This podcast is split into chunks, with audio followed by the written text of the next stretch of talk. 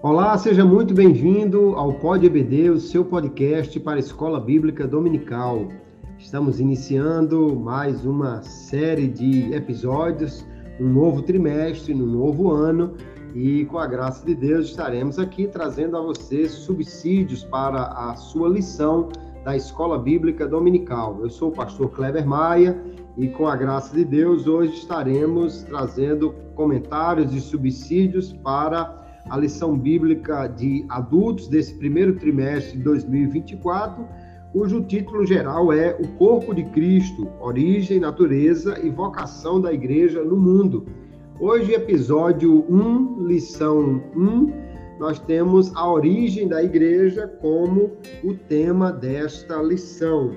Certamente será um trimestre muito rico e estaremos aqui contribuindo para você preparar aí a sua lição ou o seu estudo particular para esse trimestre. Hoje aqui comigo, pastor Tadeu Coelho, vindo ali de Campina Grande, ele que é responsável pela Escola Bíblica Dominical ali e que retorna para trazer a sua contribuição, como sempre, muito bem-vinda para esse trimestre. Pastor Tadeu Coelho, a paz do Senhor, seja muito bem-vindo e as suas considerações iniciais para os ouvintes do Pod EBD. Pastor Kleber, a paz do Senhor Jesus, a paz do Senhor a todos os ouvintes do nosso querido Pod EBD. É sempre uma honra, uma alegria, uma satisfação. Eu quero agradecer a Deus e aos irmãos pelo convite que me foi feito. É um privilégio iniciarmos mais um trimestre da nossa Escola Bíblica Dominical, trimestre esse que falaremos sobre a Igreja, o Corpo de Cristo, é, comentada pelo pastor José Gonçalves, né? E é uma honra, parece até estranho nós falarmos que já estamos em janeiro de 2024, mas o tempo voa, né? Então façamos a obra do Senhor. Isto mesmo, o tempo passa rápido e nós estamos continuando, né? É interessante esse trimestre, eu destaco, na minha visão, a importância desse estudo, porque nós vivemos uma época em que muitas pessoas parecem não ter mais aquele sentido de igreja, é apenas um sentido de uma fé individual ou de uma fé em Cristo que pode ser vivida de qualquer maneira e, e, e muitas vezes de, um, de uma forma independente.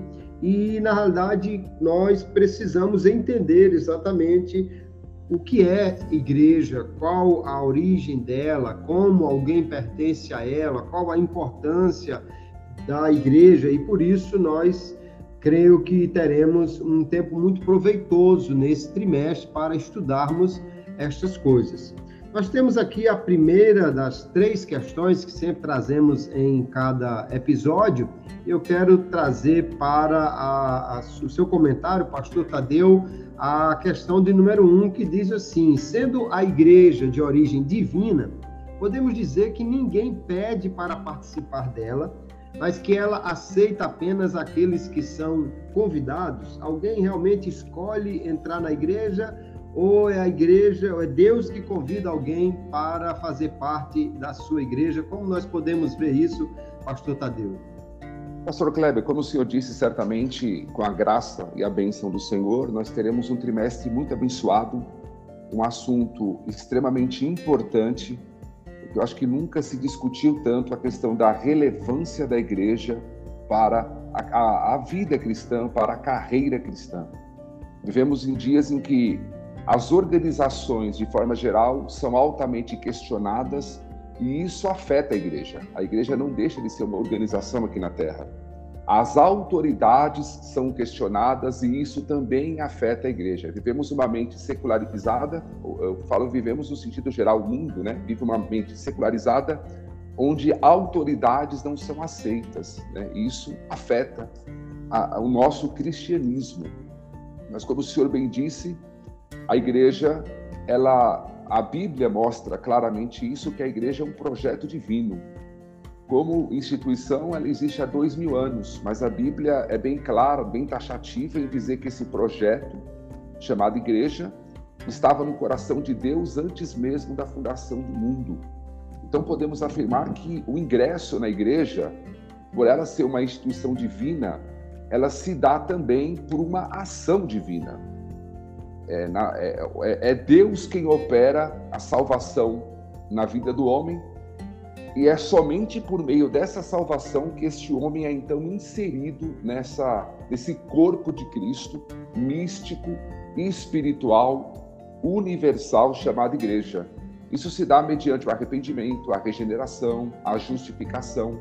Tudo isso daí nós sabemos que é obra de Deus, é obra do Espírito Santo. Não devemos, amados irmãos, aceitar a ideia de que o ingresso na igreja se dá por adesão, é, é, que seja algo que o homem faz quando bem entender. Ou seja, alguém pode pensar que entra e sai da igreja quando quiser, né? Isso pode ser verdade na igreja como organização social, como uma reunião de pessoas que fazem seus encontros é, semanais, né? assim por diante. Mas na igreja espiritual, no corpo de Cristo, isso não acontece. O ingresso nesse corpo ocorre mediante uma genuína transformação de vida que é operada pelo Espírito Santo. Tanto que o apóstolo Paulo vai comparar isso como um enxerto, né? É como se você pegasse ali, ou seja, ou seja, houve uma alteração na natureza.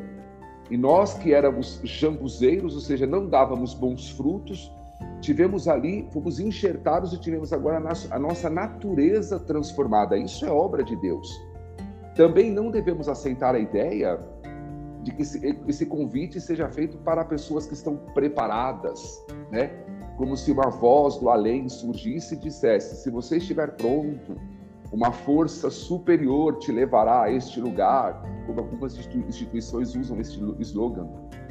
Quantas pessoas negam um convite para ir ao culto por se julgarem despreparadas? Elas afirmam assim: não, eu vou para a igreja quando eu parar de beber, eu vou para a igreja quando eu regularizar o meu casamento, né? É, errada essa ideia. Também não aceitamos a ideia de que esse convite é feito apenas para um grupo de pessoas, né, que são previamente escolhidas, previamente salvas, previamente predestinadas, vamos dizer assim. É, e aí não importa o que façamos ou o que deixamos de fazer, fazer o grupo que, que pertence ao salvo já está previamente estabelecido. Não. Então a gente conclui dizendo que o convite e a adesão ao corpo de Cristo é obra do Espírito Santo. Disponível a quem? A todos. Mas é obra do Espírito Santo. Jesus é a porta da igreja. Né? Jesus é, é, Ninguém entra pela igreja por vontade própria, ninguém entra pela igreja por porque alguém o colocou lá dentro, porque é, é, a sua mãe faz parte, o seu pai faz parte, então ele automaticamente faz parte também, de forma nenhuma. A única maneira de alguém fazer parte do corpo de Cristo né, é mediante a ação do Espírito Santo. Muito bem, isso nós vemos que é importante de se considerar exatamente porque a igreja é formada a partir da iniciativa de Deus de chamar pessoas para estar nesse seu projeto. Veja que desde o Antigo Testamento, a nossa revista fala da palavra hebraica usada aqui para citar um, um significado de uma convocação para uma assembleia, ou, ou seja, é, há um, um chamado, né? a palavra grega que nós vamos usar bastante nesse trimestre, eclésia ou eclesia, ela fala exatamente de alguém que foi chamado, né? chamado para fora, chamado para fazer parte de, de, um, de, um, de um grupo. E aí nós vemos exatamente isso. Deus é quem chama as pessoas para entrar nesse seu projeto, nesse grupo que ele criou. Lá no Antigo Testamento nós já vemos essas situações quando, por exemplo, Deus chama Abraão. Não foi Abraão que disse: Ah, eu vou sair da minha casa, vou iniciar um novo projeto, eu vou começar uma nação, eu vou começar aqui a formar um povo. Não, não foi Abraão que teve essa ideia, foi Deus que o chamou. Não foi Moisés que disse: Ah, eu agora vou começar a libertar o povo, eu vou criar uma nação, tirar esse povo do Egito, levar a um lugar. Não, foi Deus que o chamou e o enviou. Não foram os apóstolos que se reuniram e depois de alguma discussão entenderam, nós devíamos começar um projeto, vamos nos unir, nós 12 aqui, e começar um projeto. Não, foi Jesus quem os chamou e depois os enviou a chamar outros, né, a convidar outros, e tudo isso nós vemos que é de iniciativa de Deus e o homem apenas responde a esse chamado de Deus para fazer parte do seu povo, da sua nação, do, do seu projeto. E, e assim nós já, desde o, o, o significado da palavra igreja, já vemos que há um chamado envolvido aí. E como o, senhor destacou muito bem, pastor Tadeu, isso é importante demais entender, porque a igreja não é um projeto individual. Alguém pode realmente entrar ou sair de uma igreja, a instituição humana, mas a igreja de Cristo, ninguém entra porque decidiu entrar. Ninguém entra porque leu em algum lugar e achou interessante é, essa opção. Alguém entra na igreja porque foi chamado por Deus, por meio da ação do Espírito Santo, e para que ele possa entrar, ele precisa ser transformado, regenerado. Ninguém entra de qualquer maneira também, não é? Ele é santificado para que ele possa se tornar parte desta igreja. Então, não é uma escolha individual, uma opção individual apenas. Isso é, é muito importante a gente entender, porque hoje nós vemos pessoas escolhendo tudo que querem fazer, inclusive alguns escolhendo fazer parte de uma igreja, mas ou, ou, fazer parte da igreja, porém sem pertencer a nenhuma igreja, fazer parte da igreja, mas adorando do seu jeito, cultuando do seu jeito, vivendo do seu jeito.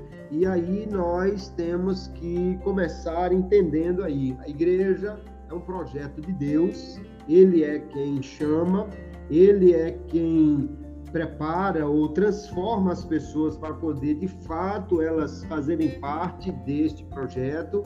E ele também estabelece a forma como essa igreja deve existir, para quê, o que ela deve fazer, qual é a sua missão, qual é a sua natureza. Então, é, é importante, já nessa primeira lição, nós entendemos que a igreja é um projeto de Deus e que só pode fazer parte dela alguém que foi chamado por Deus. Agora, como o senhor destacou muito bem. Até porque, pastor Kleber, desculpa, desculpa interromper o senhor, mas até porque se nós pegássemos, pegarmos o perfil daqueles homens que Jesus deixou como líderes da igreja, era um projeto que, se fosse humano, tinha tudo para dar errado, não é verdade? a, a, um Pedro, tanto inconstante, vacilante, uma, uma guerra de orgulho muitas vezes entre eles. Então, se fosse algo humano, e ao longo da história, se nós pegarmos a história da nossa igreja, por exemplo, sempre formada por pessoas simples, pessoas sem influência política, sem grande é, é, desenvoltura social. Então, era um projeto que, se fosse humano, já teria acabado. Era impossível ter permanecido por dois mil anos. Então, é, é isso demonstra realmente a mão do Senhor nesse projeto. É verdade. Imagine você juntar no mesmo grupo um zelote e um publicano, como Jesus fez, né? Era, para quem não está bem ligado na questão política do século I, era como você pegar um, um, um petista eh, radical e juntar com um bolsonarista radical dentro do mesmo grupo e mandá-los juntos desenvolver esse projeto. Era algo que não, não tinha como dar certo, mas como é um projeto de Deus, ele estende esse convite, esse chamado a todos os homens, assim nós entendemos, pela palavra de Deus, né? inclusive pela missão que a igreja recebe de levar a toda criatura o chamado, o convite de Deus para fazer parte desta igreja. No entanto, só poderá realmente entrar nessa igreja quem primeiro for chamado e quem atender a esse chamado. Nós vemos o apóstolo Paulo dizer lá em Romanos capítulo 8, verso 28 em, em diante, exatamente isso, né? Que há primeiro um chamado, depois eles são justificados e termina eles sendo glorificados, mas tudo começa com o chamado de Deus para as pessoas, porque a igreja é essa instituição, esse projeto divino. Muito bem, a nossa segunda questão de, tem o seguinte aspecto aqui para nós considerarmos sobre a igreja. A igreja teve início no dia de Pentecostes, né? A maioria dos estudiosos entendem que a igreja realmente, como um corpo, como uma, uma instituição, ela começa a partir do dia de Pentecostes, pelo menos ela foi publicamente reconhecida pela primeira vez nesse dia. Né? Cristo é o cabeça e o fundador da igreja. Porém, é interessante que a igreja é fundada depois que Cristo sobe para o céu, depois que Cristo vamos colocar assim, do ponto de vista humano, depois que ele se ausentou da terra, é que a igreja é, é formada, né? Então, nós entendemos que o Espírito Santo é aquele que chama as pessoas para participar desta igreja, e, e a pergunta é exatamente como é que então o Espírito Santo age para chamar as pessoas. E aí nós vemos o seguinte, que de fato Cristo morreu na cruz, ele é o fundador da igreja, o cabeça. Ele disse em Mateus capítulo 16 para Pedro: Eu edificarei a minha igreja, a igreja é dele. Porém, ele, ao subir para o céu, embora ele não está ausente da terra, obviamente, né? eu, eu disse no ponto de vista humano, mas ele agora de, de, designa a igreja a partir da ação do Espírito Santo sobre aqueles homens. Quando diz que eles receberiam o poder do Espírito Santo e aí então eles iriam por toda parte levando esta mensagem de salvação. Como é que o Espírito Santo chama as pessoas para participar da igreja?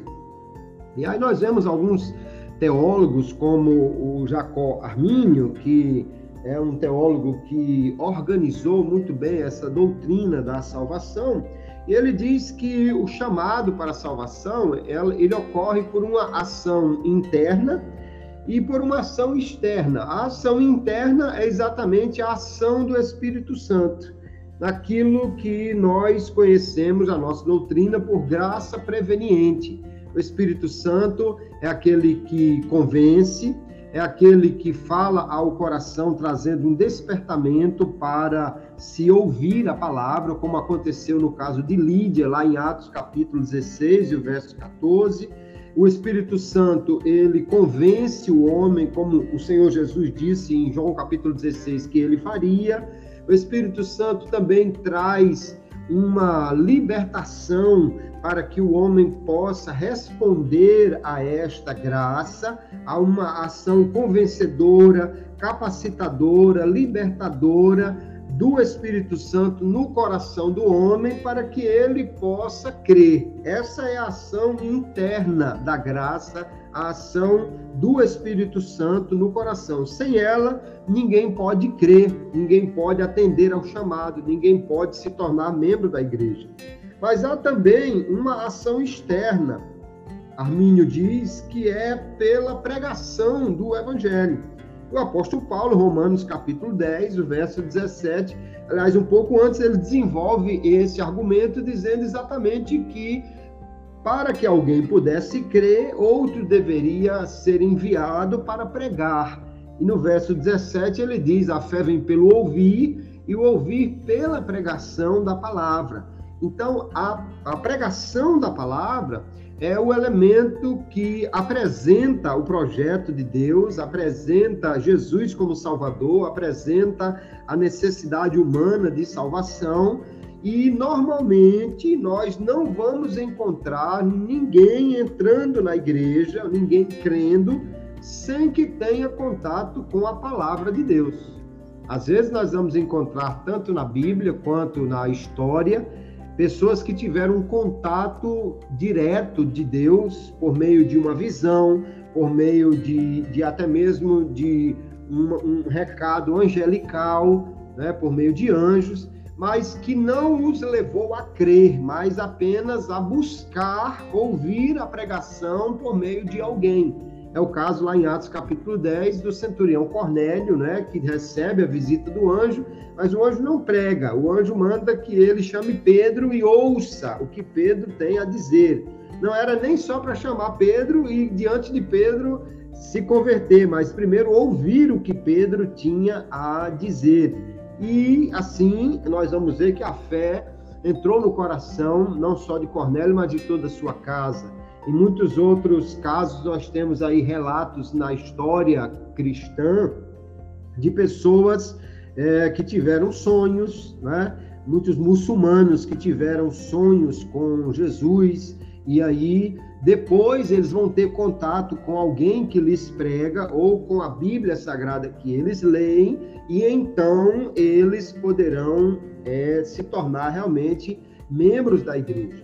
Então, é através dessa ação interna, a, a ação do Espírito Santo no coração e a ação externa, que é a pregação da palavra, que o Espírito Santo chama ao chamado de Deus para as pessoas participarem da igreja. Agora, é muito interessante a gente entender o seguinte: nunca ocorre o chamado externo sem que o interno também esteja funcionando. Ou seja, todas as vezes que alguém ouve a pregação, todas as vezes que alguém lê a Bíblia, o Espírito Santo está atuando aí, ele estará agindo aí no coração dessa pessoa.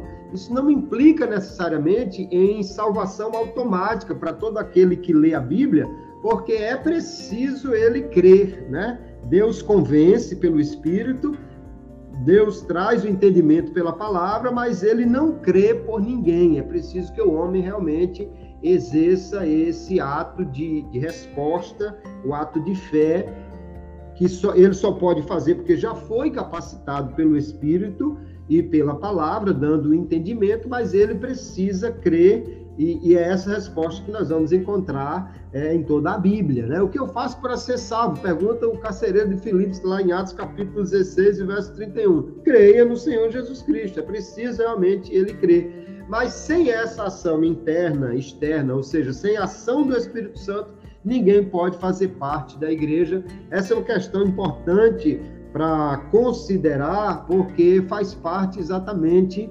dessa maneira como nós precisamos entender o chamado de Deus e alguém às vezes fica dizendo: não, no dia que Deus me chamar, eu vou entrar na igreja. Então pode já entrar agora, porque o chamado de Deus acontece todas as vezes que alguém ouve a pregação da palavra, e aí nós podemos então entender que é, a igreja é de Cristo, mas o Espírito Santo é esse agente de ingresso na igreja. É uma questão tão interessante, não é, pastor Tadeu? Nós pensarmos sobre esta dinâmica da salvação para aqueles que vão entrar na igreja e se tornar crentes em Jesus. Fantástico. Eu estou ouvindo o senhor falar aqui, pastor Kleber, e eu, eu me veio a, memória o texto de Paulo, quando ele diz assim: o mistério da fé, né, guardando o mistério da fé em uma pura consciência, escrevendo a, a Timóteo. É um mistério isso. É, basta nós pensarmos no nosso testemunho pessoal, individual, né? A porta foi aberta e nós entramos, né? Como diz o, o hino da harpa, ele me abriu a porta e me reconciliou, né? Uma reconciliação foi feita. Isso é algo maravilhoso. Isso é obra de Deus, né? Não teve é, obra nossa, senão a obediência ao chamado. É que, é que seria um outro tema também é, para discorrer, mas essa questão, se esse chamado se, é, é, se ele é resistível ou irresistível, nós cremos, como o senhor falou, que ele é resistível, ou seja, ele há um, há um chamado externo e o, Espírito Santo age dentro, mas o homem também tem a sua, a sua participação, né? Eu só queria, pastor Kleber, é, é pontuar algo aqui, e aos ouvintes, eu acho que vale a pena porque nós estamos aqui num estudo bíblico, né? E às vezes existem pontos de vistas diferentes. Em relação ao início da igreja, o comentarista, pastor José Gonçalves, foi bem taxativo em afirmar que ocorreu no Pentecostes. Né? E como o senhor colocou muito bem, no Pentecostes aconteceu uma, um reconhecimento público por que é importante nós falarmos isso? Porque de repente algum aluno pode nos questionar no domingo na escola dominical. Por quê? Porque alguns outros escritores, inclusive eu, eu, eu, tive um pastor que congreguei com ele durante muitos anos, que ele, ele pensava diferente. Ele dizia que, porque não há um consenso nisso, né? Eles, ele, é, alguns afirmam que a fundação da igreja se deu em João 20, 22, quando Jesus ressuscitado apareceu no meio dos discípulos e disse para eles: Recebei o Espírito Santo e soprou sobre eles, né? E disse: Recebei o Espírito Santo. Então, alguns entendem que a igreja foi fundada, ou seja, foi selada com o Espírito Santo naquele momento, e que no Pentecostes ela foi então revestida e foi reconhecida publicamente. É só para pontuar isso daí, só para, né, de repente, alguém levanta essa questão no domingo para os irmãos estarem sabendo que há também esse ponto de vista. Mas, independente... É verdade. Aí nós podemos talvez dizer, pastor Tadeu, que a igreja pode até ter sido inaugurada em João capítulo 20, mas ela só abriu as portas no dia de Pentecostes, né? Exatamente, exatamente. É mais assim, é, como é um, um, um, um, estudo, né, que há, há, pontos de vista diferentes, a gente, é importante a gente pontuar isso. Mas independente disso, o, o que é consenso é que Cristo é a cabeça da igreja e que o Espírito Santo é o, é o que preside, é o que governa, é o agente que convida as pessoas a fazerem parte disso, né? Como já foi dito, o convite é otorgado a todos, sem exceção, e isso acontece por meio daquilo que nós estudamos no trimestre passado inteiro, a pregação do Evangelho, a missões. Como o Senhor já falou, a fé vem pelo ouvir, ouvir a palavra de Deus, né? Então, na medida que a pessoa ouve, a graça, aquilo que é, nós queremos, a Arminio falava, né? A graça preveniente age no coração do ouvinte e ele então dará uma resposta. Se a resposta for positiva, ele automaticamente, instantaneamente está inserido no corpo de Cristo, né? E, e, e ali é, coisas maravilhosas começam a acontecer. É verdade. E uma questão só para pontuar também aqui para os nossos ouvintes, né? Esse termo graça preveniente, que é usada na nossa soteriologia ou na, na soteriologia arminiana, ele não foi inventado por Armínio, na realidade é um termo que Agostinho já utilizava, que lá no Concílio de Orange é também utilizado, porque na realidade toda a, a, a, reunião dos teólogos antes de Agostinho e o Agostinho jovem, ou seja, no início da, da sua, da, do seu entendimento, ele cria que havia a necessidade de uma resposta voluntária humana, que era a, a, a, a resposta do homem à ação do Espírito Santo. E isso é chamado de graça preveniente, né? que pré e vem antes, né? pré, antes, vem, veniente, mas é, essa resposta ela, ela então é gerada no coração por essa ação do Espírito Santo. Agora, depois que Agostinho começou a alterar a sua visão, especialmente é, depois que ele começa a ter contato com outros pensadores como Pelágio e aí reage de uma maneira radical a esse pensamento, então ele cria essa ideia da, do chamado que é irresistível, da, da, da eleição ou, ou, da predestinação é, incondicional, mas o, o, Agostinho jovem, ou Agostinho nos seus primeiros escritos, ele também era um, um, um entendido, assim como os demais pais da igreja até então, de que havia realmente uma necessidade de resposta humana, que essa resposta era possível pela graça, mas poderia ser resistido de alguma forma. Então, a graça preveniente não é uma criação arminiana, é um termo que já era utilizado aí bem antes disso, né? Vamos lembrar que, que a, a Jacó Armínio está vivendo no ano de 1500 e nós estamos falando do ano 500, quando Agostinho está trabalhando aí, mil anos antes esse termo já era utilizado. Pastor Tadeu, nossa terceira questão na nosso episódio primeiro deste, desse trimestre é uma questão que vai complementando aí o entendimento do que é a igreja, da origem da igreja. E aí a questão é a seguinte: sendo a igreja um ajuntamento de chamados por Deus, é possível ser salvo e não pertencer à igreja? E a, e a questão complementar é: É possível ser salvo e não pertencer a uma igreja local também? Aí é com o senhor essa resposta.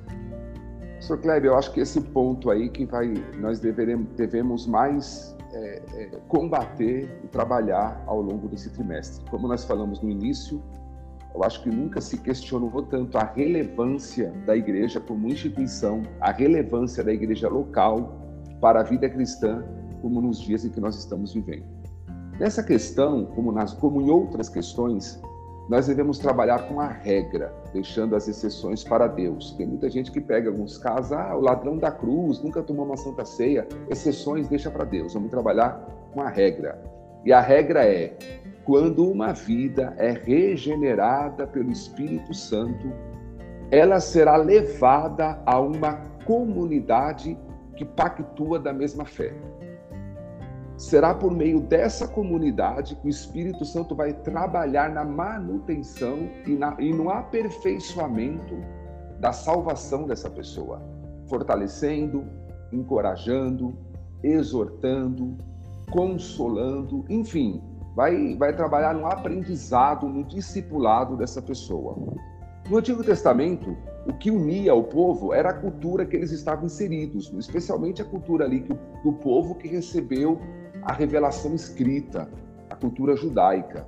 Já no Novo Testamento, isso ocorre por meio da cruz. Eu, eu, eu gostei da capa da revista, os irmãos que estão com a revista é, em mãos, né? É, vê que são pessoas que estão se ajuntando ali formando uma cruz, ou seja, é a cruz que une essas pessoas. É a virtude da cruz que une a igreja.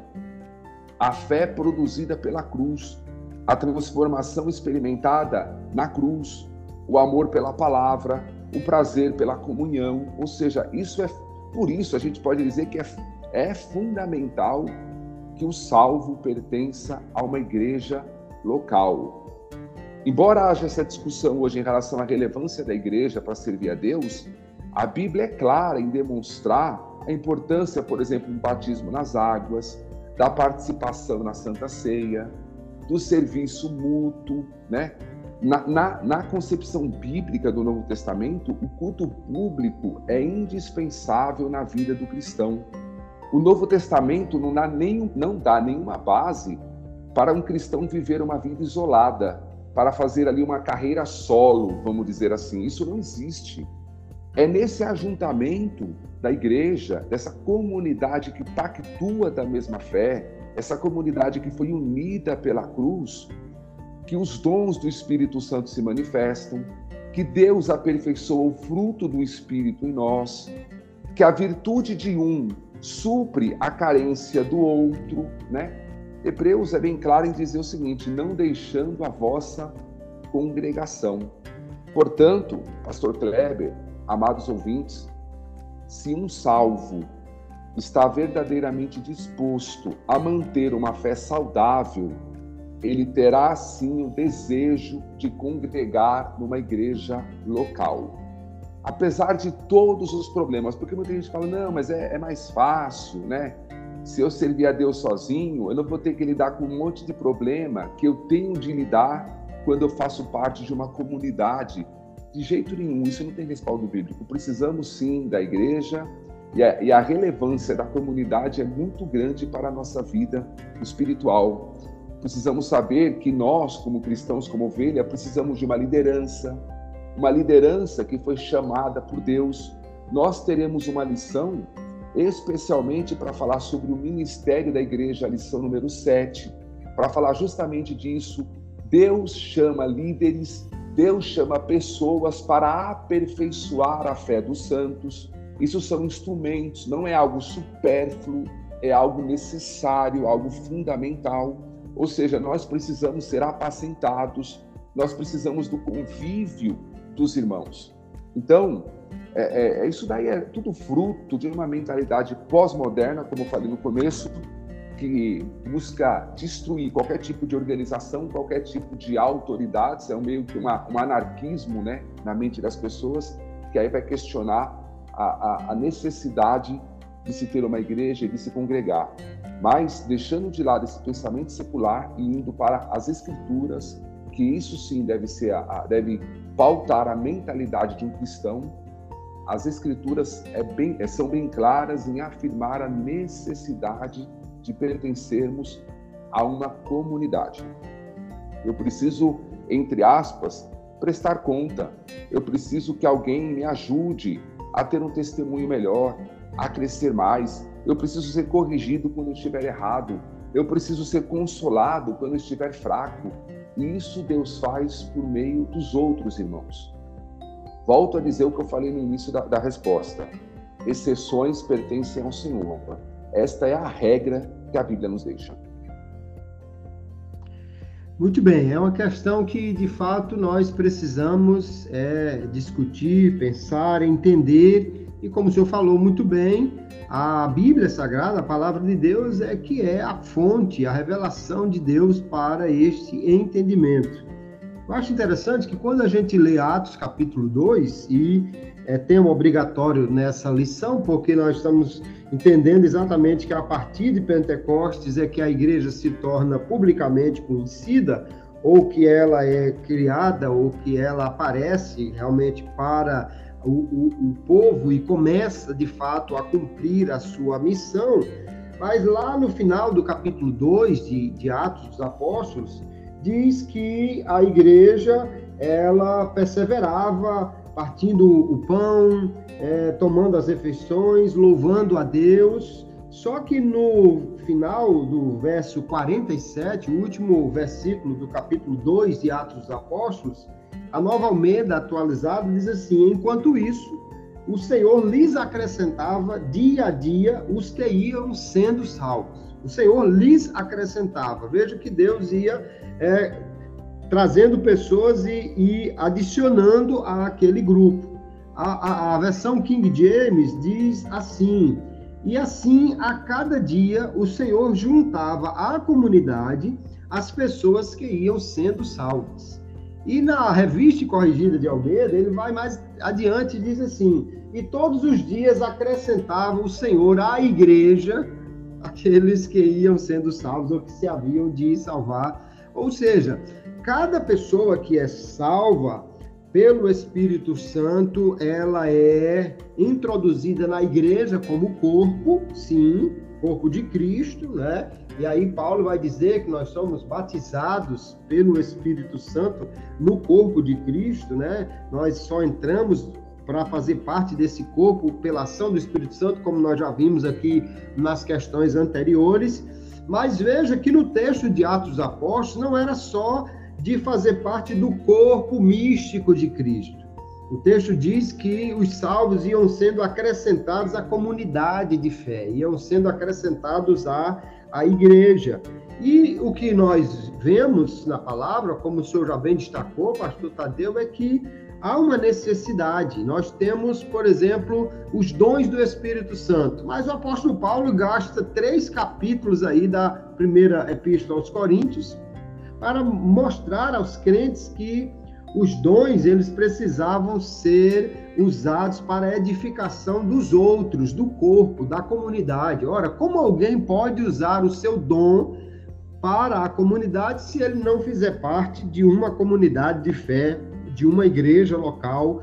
Então, a, a, o uso dos dons espirituais pressupõe que alguém faz parte de uma comunidade de fé e está ali convivendo com eles. Além disso, muitos dos mandamentos que a igreja recebe, e há uma série deles, especialmente na Epístola aos Romanos, que é, é traduzida em português por uns aos outros, né? E Paulo, então, é, usa essa palavra grega que é traduzida uns aos outros em diversos mandamentos: amar uns aos outros, acolher uns aos outros, suportar uns aos outros, perdoar uns aos outros. Ora, essa expressão uns aos outros exige que alguém esteja convivendo em uma comunidade. É impossível você perdoar uns aos outros sozinho em casa assistindo o culto numa live e dizer: Não, eu perdoo os irmãos aí, eu perdoo alguém, porque pressupõe aqui o texto né, que os cristãos irão conviver. E é, e é assim que toda a Bíblia trata os cristãos, como alguém que pertence a uma comunidade, tanto que todas as vezes, né, com uma única exceção lá quando Paulo fala de um, um, um homem, ele chama, ele fala de eleito no, no singular, mas todas as vezes, geralmente, tirando essa exceção, que algum dos autores bíblicos fala sobre igreja, ele fala no plural, santos, eleitos, chamados, e aí então está se falando de um grupo, portanto, realmente, quem se torna crente em Jesus, quem é, crê em Jesus é pelo Espírito Santo inserido no corpo, mas ele agora precisa também estar numa comunidade de fé, é ali que ele vai poder desenvolver essa comunidade. E a, a primeira descrição da igreja é de uma comunidade. Estavam juntos, partiam o pão, ouviam o ensino dos apóstolos, tinham tudo em comum, cuidavam uns dos outros. E, e então, é alguém que deseja ser crente, mas não quer pertencer uma igreja local, ele está buscando uma coisa que Atos dos Apóstolos não descreve, não é essa a igreja que nós vemos relatada na Bíblia Sagrada, portanto, é muito importante considerar tudo isso para que nós possamos né, chegar a um bom entendimento sobre o que é pertencer a uma igreja, e eu creio que esse trimestre realmente vai trazer grande contribuição para isso. Bom, Pastor Kleber, é interessante né, que o senhor, o senhor, colocou a questão de suportar uns aos outros, isso está ligado Sim. diretamente à nossa capacidade de tolerar. E, e, vivemos uma geração intolerante. E à medida, à medida que Deus me leva a, ter de tolerar alguém, eu entendo muito mais o poder da graça. Fala, porque Deus tolerou muito mais do que isso na minha vida.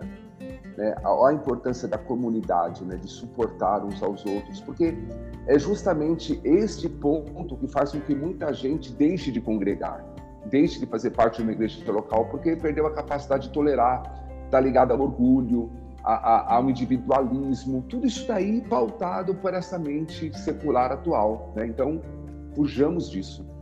Perfeitamente. É uma questão que alguém quer viver de uma forma individualista, né? mas nós precisamos entender, a salvação ela é pessoal, mas ela não é individualista. Nós somos salvos para viver numa comunidade de fé. Pastor Tadeu, mas nós temos ainda aqui uma última questão, que é a nossa mesa redonda e hora da pimenta, né? A pimenta aqui não é para trazer incômodo, e sim para acordar, chacoalhar, para fazer o, o, o, ouvinte repensar, né? promover uma discussão saudável, ou seja, levar-nos a trazer o tema da lição a uma discussão para o momento que vivemos, para a igreja que nós vivemos.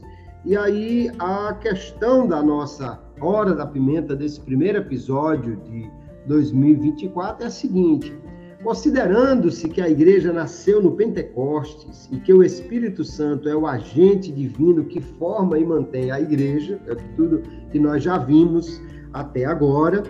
Então a questão é: podemos considerar que as igrejas pentecostais têm vantagens sobre as igrejas cessacionistas, já que o Espírito Santo é quem mantém isso, há alguma vantagem realmente aí na igreja pentecostal, a pimenta de hoje parece que é mais para os de fora do que dos de casa, pastor Tadeu, mas me diga aí o que é que o senhor considera dessa mesa redonda e hora da pimenta. É verdade, pastor. Acho que é, é, a gente tem, tá, estamos no ciclo aqui mais pentecostal, mas, mas é importante discutirmos isso. Acho que a, a, o ponto crucial nessa questão, até para nós evitarmos algum tipo de partidarismo, né? Somos aqui todos pentecostais, é o seguinte: Vamos dizer, vamos começar dizendo o seguinte: as igrejas bíblicas têm vantagem sobre as igrejas não bíblicas. As igrejas que creem na Bíblia integralmente têm vantagem sobre aquelas que creem parcialmente. Ou ainda, as igrejas que creem na atualidade, na vigência da Bíblia, têm vantagem sobre aquelas que acham que algumas coisas ficaram no passado.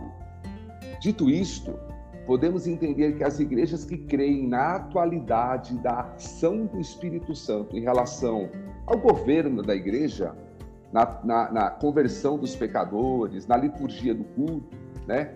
Em relação à, manifestação dos dons, elas têm sim vantagens em relação àquelas que não creem assim, né? É como se fosse o seguinte: você pedisse para duas pessoas é, é, fazer uma obra na tua casa, uma obra de carpintaria, uma obra de, de marcenaria ou de pintura, alguma coisa, e desse, desse para essas pessoas, deixasse ele à disposição delas uma caixa de ferramenta. Uma delas usasse a caixa de ferramenta e outras não, resolvesse não usar a caixa de ferramenta. Certamente, aqueles, aquele que usaria a caixa de ferramenta teria vantagem sobre aquele que não usaria. Como pentecostais, nós acreditamos que a salvação é obra do Espírito Santo. Portanto, por mais preparo que nós tenhamos, por mais que oremos em prol de alguém, se o Espírito Santo não trabalhar no coração dessa pessoa, ela jamais será, como se olhou em Atos 2 e 47, ela jamais será acrescentada à igreja. O assunto do trimestre é, é eclesiologia, doutrina da igreja. Portanto, pensar sobre a liturgia da igreja está na pauta. É importante nesse trimestre pensarmos sobre a nossa liturgia e uma liturgia verdadeiramente pentecostal. A palavra verdadeiramente é importante aqui, porque hoje nós temos muitas igrejas ditas pentecostais que de pentecostalismo não tem nada. Hoje a gente vive muito mais um neopentecostalismo em muitas das nossas igrejas do que um verdadeiro pentecostalismo. Porém, a liturgia verdadeiramente pentecostal é, a meu ver, a liturgia mais bíblica que pode haver a liturgia que mais se aproxima do livro de Atos. A liturgia onde o Espírito Santo age por meio dos louvores, louvores espirituais que são entoados.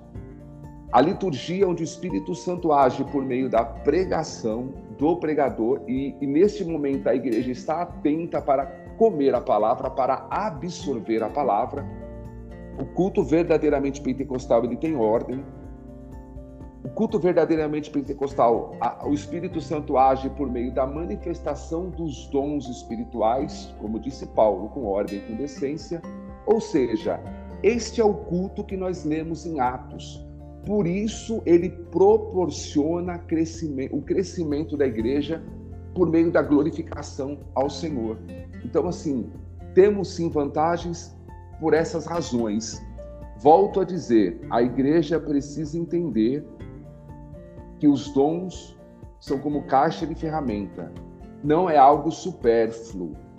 Não é algo. Porque é, é, é, a gente entra nessa questão muitas vezes com os de fora, ah, sensacionista, continuista, essa questão, e muitas vezes, até inconscientemente, a gente acaba tratando os dons como algo secundário. Não se, não se busca mais. Se busca tantas coisas que não tem nenhuma importância para o crescimento da obra e não se busca as ferramentas. E muitas vezes a gente está querendo fazer as coisas do nosso jeito, com a nossa força, com a nossa capacidade, por isso que não dá certo. Então, os dons espirituais, eles são algo essenciais na liturgia da igreja, na operação do Espírito Santo no meio da igreja, no crescimento da igreja. E aí, eu, eu, eu, quero dizer que da igreja bíblica, não só da igreja pentecostal, da igreja bíblica, da igreja que quer viver aquilo que está escrito nas Escrituras. Muito bem, pastor Tadeu. E, de fato, a, a provocação aqui da nossa Hora da Pimenta, o termo pentecostal, não vamos entender como uma, uma determinada denominação, mas sim as igrejas que seguem o modelo que nós encontramos no dia de Pentecostes ou na igreja que é apresentada ali em Atos dos Apóstolos. E, de fato, o que nós precisamos entender, e, todas as igrejas precisam entender, é que o Espírito Santo é esse agente que faz a igreja crescer, que faz a igreja caminhar, que edifica a igreja, e ele faz isso por meio da atuação, é, por meio dos homens, né? É, quando pregam o Evangelho, quando são usados nos dons, ou seja, a atuação do Espírito Santo, ela vai ser primordialmente nas pessoas, capacitando-as para serem usadas como instrumentos, e, e entendo que é perfeitamente é, válido o termo ferramenta, né, que o senhor utilizou, porque os dons são exatamente essa capacitação do Espírito Santo para a igreja. Então, se é o Espírito quem faz, nós precisamos cada dia desse desse mover, desse agir, desse direcionamento, dessa capacitação que vem do Espírito Santo. Não é porque uma igreja tem o nome pentecostal na placa que de fato ela está dando ao Espírito Santo a, a importância que ele tem realmente em buscá-lo, em buscar os seus dons, em buscar a sua direção. Hoje muitas vezes se toma decisões unicamente pela escolha humana e não orando-se para buscar uma direção do Espírito, como lá em Atos 13 ele deixou claro quem deveria ser enviado para o, as missões. Nós estudamos no trimestre passado isso. Então, a igreja, ela precisa de fato de dar este, essa importância à, à direção, à ação, à operação do Espírito Santo no meio dela. Até mesmo autores reformados, como Martin Lloyd Jones, mas que, que tinham realmente esse entendimento da importância e da necessidade da ação do Espírito Santo, ele dizia: ora, se a igreja de Paulo e de Pedro, a igreja que tinha homens dessa, dessa qualidade espiritual, vamos dizer assim, se ela precisava da ação do Espírito Santo e dos seus dons, imagine a nossa igreja hoje. Imagine eu e você, ouvinte do Pode BD, se precisamos da ação do Espírito Santo. Se Pedro precisava, se Paulo precisava, o que dizer de nós, né? Então, de fato, nós precisamos entender isso. Agora, não há nenhum, nenhum espírito de, de, superioridade nisso, né? Ah, eu sou pentecostal, eu sou melhor, eu sou superior, mas sim há um espírito de humildade, ou deve haver, em reconhecer exatamente a dependência. Nós não podemos fazer, não tem como a igreja funcionar, não há como nós crescermos se não tiver essa ação do Espírito Santo atuando como atuou no livro de Atos dos Apóstolos, ou seja, capacitando, usando, é, concedendo dons, fazendo operações maravilhosas. E quando nós cremos nisso, de fato, a igreja cresce como cresceu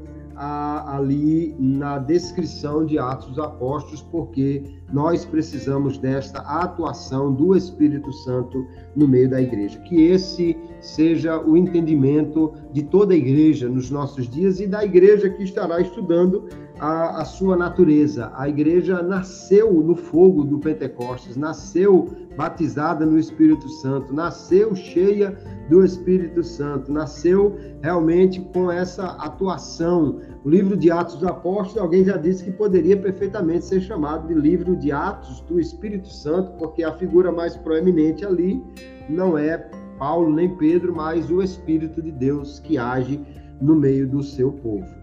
Então, nós temos esta lição tão importante para abrir o primeiro trimestre de 2024, e aí nós cremos que já há aqui alguns subsídios para professores e alunos trazerem esta discussão e esse entendimento na próxima, no próxima reunião aí da próxima EBD. Pastor Tadeu, nós somos gratos a Deus por sua vida agradecer a sua participação em mais um episódio. Outros episódios ao longo desse trimestre estaremos juntos mais uma vez. Hoje o pastor Gleibson Andrade, que é o nosso coordenador, nosso timoneiro, não pôde estar presente na gravação, está ali em algumas atividades em Portugal, em deslocamento, mas a próxima semana, com a graça de Deus, o teremos de volta à frente do episódio 2 do nosso podcast. Eu quero agradecer por sua participação, pastor Tadeu, e abrir o espaço para as suas considerações finais antes que possamos encerrar este episódio. Pastor Kleber, muito obrigado, pastor Gleibson também, os amados irmãos ouvintes do Pode EBD, é sempre uma honra, uma alegria estarmos juntos aqui e uma expectativa muito boa para esse trimestre. Né? A gente pega a revista, estava dando uma olhada aqui, Quantos assuntos bons, o ministério da igreja, a disciplina na igreja, batismo, santa ceia, lição 12, o papel da pregação na igreja. Então, realmente, esse trimestre, é, se soubermos aproveitar, seremos grandemente edificados e abençoados. Certamente a nossa comunidade da fé, a tua da mesma fé que está unida pela cruz, será fortalecida pelo Espírito. Essa é a nossa oração. E que Deus e Cristo abençoe a todos ao longo desse trimestre, em nome do Senhor Jesus. Amém. E você que é ouvinte do Pode BD já entendeu que aqui nós não apenas comentamos a, a lição com seus pontos, da forma como ela é apresentada, não porque nós não consideremos isso válido, nem, nem ou que discordemos da forma como ela foi construída, muito pelo contrário. É que já tem diversos outros trabalhos aí que se, se prestam a esse, esse apoio né, de comentar os tópicos da revista. Nós aqui buscamos trazer subsídios, ampliar um pouco o pensamento, trazer questões que que vão caminhar junto com o tema da lição ou expandir de alguma maneira algum dos seus tópicos para que você tenha um, um pouco mais de material para trabalhar na sua lição. Obrigado por sua atenção e você que é ouvinte do Pode BD, faça um favor, uma gentileza, coloque isso nos grupos que você participa, mande para outros professores a, ajude alguém a, a, ter contato com esse trabalho que é voluntário, mas que visa alcançar o maior número de pessoas para que mais professores e alunos sejam despertados e, e auxiliados no estudo aí a cada domingo da nossa escola bíblica dominical. Agradecer a Deus pela atenção de todos desejar uma primeira aula, um início de trimestre muito abençoado e me despedir de todos aqui com a paz do Senhor.